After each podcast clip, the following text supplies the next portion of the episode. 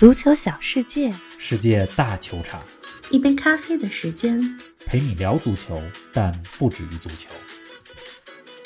女足欧洲杯，英格兰是冠军。一年前，英格兰男足没能让足球回家，今天英格兰女足做到了。无论是关注度还是技战术水平，这届女足欧洲杯都达到了历史新高。它对中国女足有哪些启示？足球咖啡馆走进美职联赛场。现场看因西涅踢球是怎样一种体验？利物浦战胜曼城夺得社区盾，努涅斯大显神威，这对新赛季英超有哪些预示？更多精彩内容尽在本期足球咖啡馆。听众朋友们，大家好，欢迎来到新一期的节目。王老师你好啊，你这是从赛场回来啦？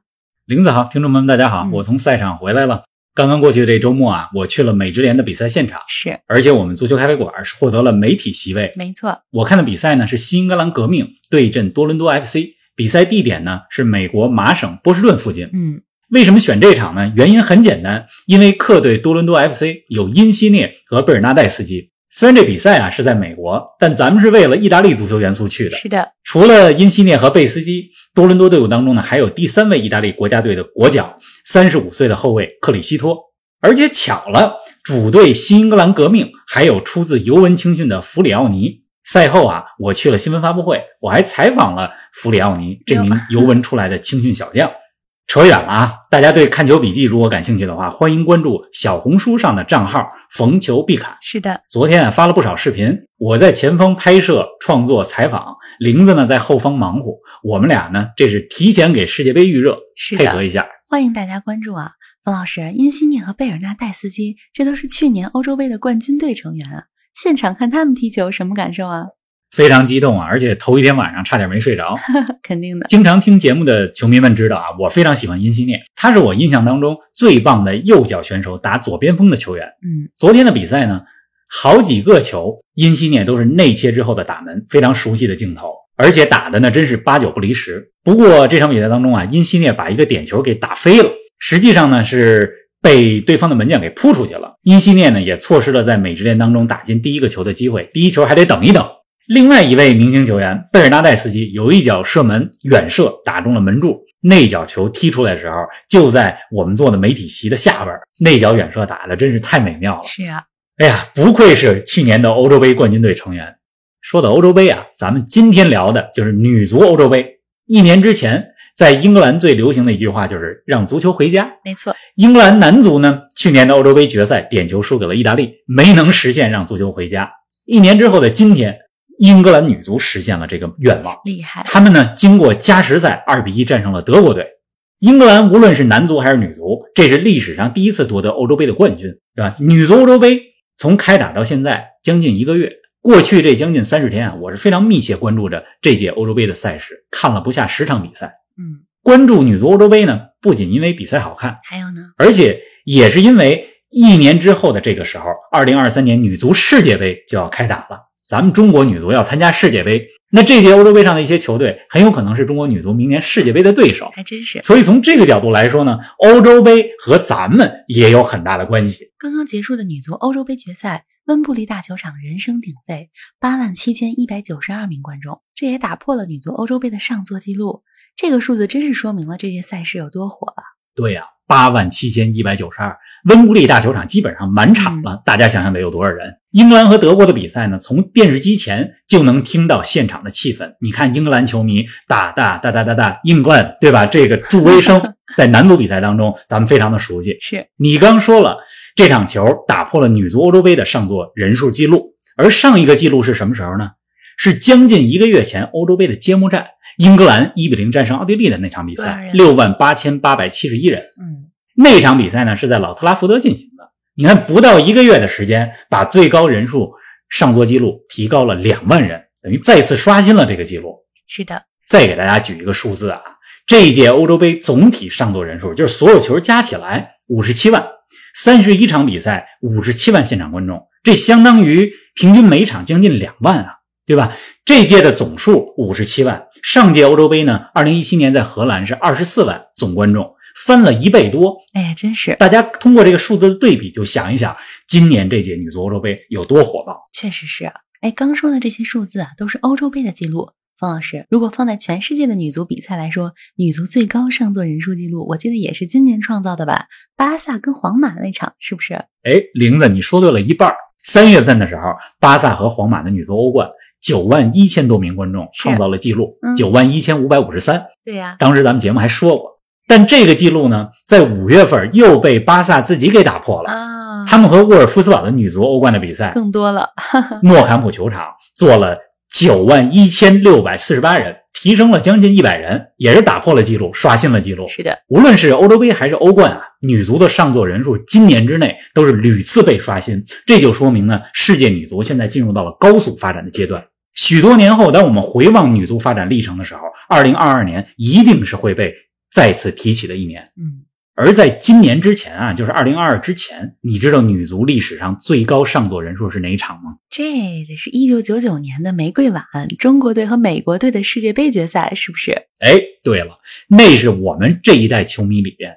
记忆深处，中国足球最让人感到骄傲的时刻。是的，去年我去洛杉矶的时候，还专门到玫瑰碗球场去看了看，看着玫瑰碗在眼前，内心非常的激动。嗯，因为我们距离世界杯的冠军只差一个门线解围，没错，我们和世界杯冠军只差点球大战。这是一九九九年中美的世界杯决赛。嗯，你看，从九九年到现在二十三年的时间，中国女足的一些现役队员，比如今年年初亚洲杯上表现不错的张琳艳，一九九九年时候还没出生呢。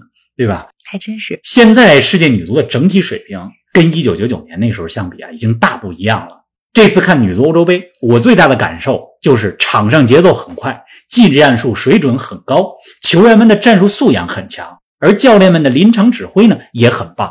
我跟大家说过好几回了，女足欧洲杯上的一些比赛，比如小组赛当中荷兰一比一打平瑞典的那场球，四分之一决赛里英格兰二比一战胜西班牙的那场。半决赛，德国二比一战胜法国的那场，这几场球的比赛水准和男足的五大联赛真的差不多，还真的是。哎，冯老师，最近我看很多球迷啊、媒体也在感叹女足运动越来越男子化，你怎么看待这个说法呢？我其实啊不太认同，或者说不太喜欢这种说法。怎么说？女子运动呢有它独特的魅力和技战术的特点，比如在女足比赛当中，身体对抗没有男足那么激烈，是的，但是对脚下的技战术要求很高。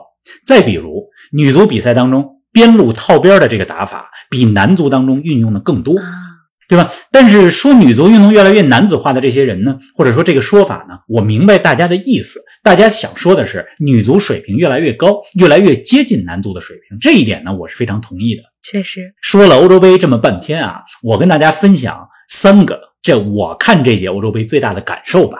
快来说说，第一个呢？第一个感受呢，就是欧洲杯上的这些球队都很强调整体。而且战术呢越来越精细化。你看，最后进入四强的四支球队，英格兰、德国、法国和瑞典，都是有着成型的战术打法。每个球员在场上都扮演着极其重要的攻防作用。虽然呢，球队当中有明星球员，但是不靠明星球员。是的，放在十几二十年前啊，我们对女足运动的理解是有明星球员很关键。咱们熟悉的一些名字：德国的普林茨、美国的米亚哈姆、巴西的马塔。还有咱们中国的孙雯，对吧？这都是当时的明星球员。是的，现在的女足呢，和我们印象当中的女足已经很不一样了。你要想在大赛当中走得远，不仅要有很鲜明的长处，而且不能有明显的短板，这就是整体性最好的体现。确实是这样啊！您正在收听的是足球咖啡馆，一杯咖啡的时间陪你聊足球，但不止于足球。欢迎您在各大音频平台关注我们的节目。同时，欢迎关注冯老师的足球评论公众号“冯球必侃”，让我们一起聊球、砍球、追球。最终夺冠的英格兰队就是非常均衡的一支球队，在整体出色的基础上，英格兰女足也有着惊艳的个人表现。比如半决赛上卢索打进的后脚跟进球就非常美妙，也被称为史上最漂亮的后脚跟进球之一呢。那球真是漂亮，不知道大家看没看集锦啊？那是半决赛当中英格兰赢瑞典的那场球。是的，那个球呢，团队配合打出来的机会，卢索这是英格兰的替补前锋，第一脚射门被瑞典的门将扑出去了，补射用的是后脚跟，出乎所有人的意料。这应该是女足历史上最棒的后脚跟进球了。那男足历史上后脚跟进球就更多了，对吧？前几天我还在想，我最喜欢的后脚跟进球是哪一个？哪个呢？一九九九年的意甲。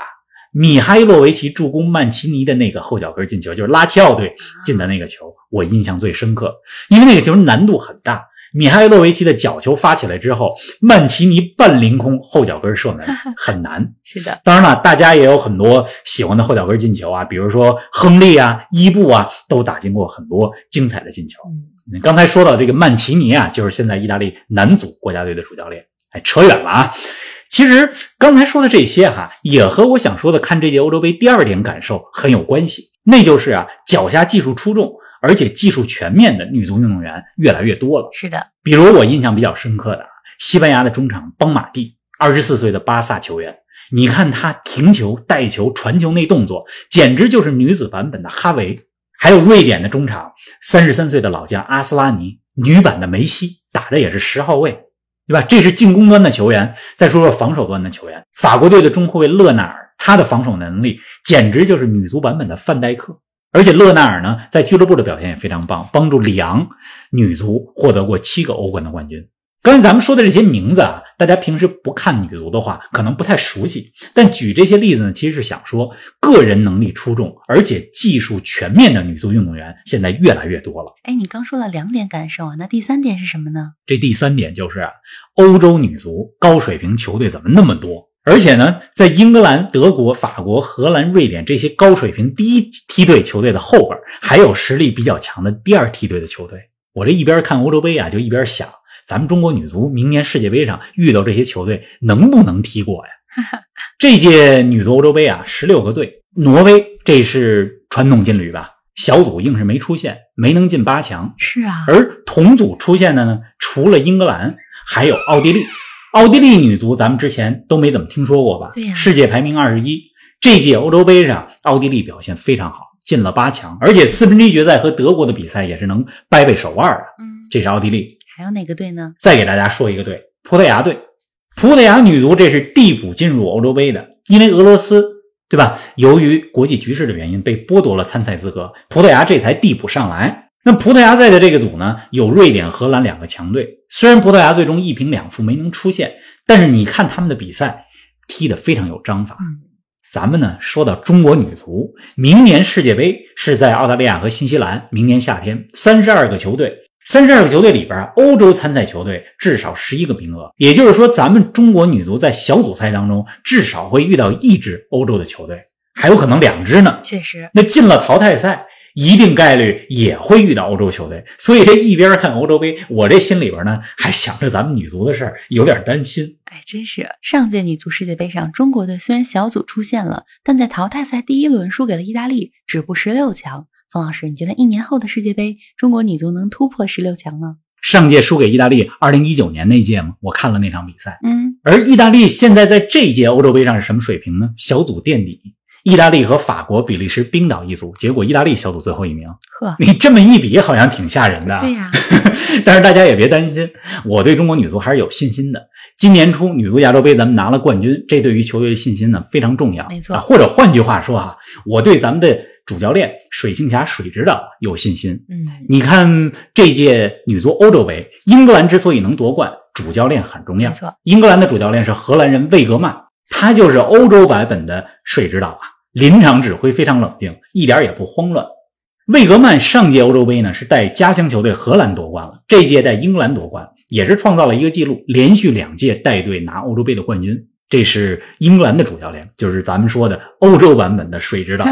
再回来说中国女足啊，我看咱们女足也有个小红书的账号。从最近发的视频来看，女足姑娘们呢去美国拉练了，而且呢从视频上看，应该是在加州。看画面呢，看球员们训练状态很不错。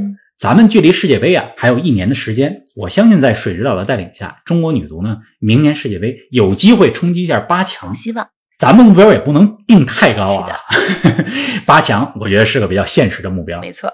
但是同时呢，必须看到咱们自身的差距。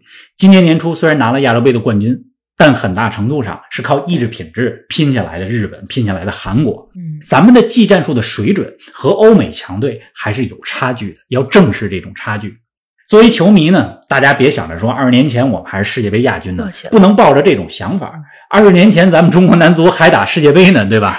别提了，女足世界杯还有一年，希望大家给女足姑娘们多一些关注和关爱。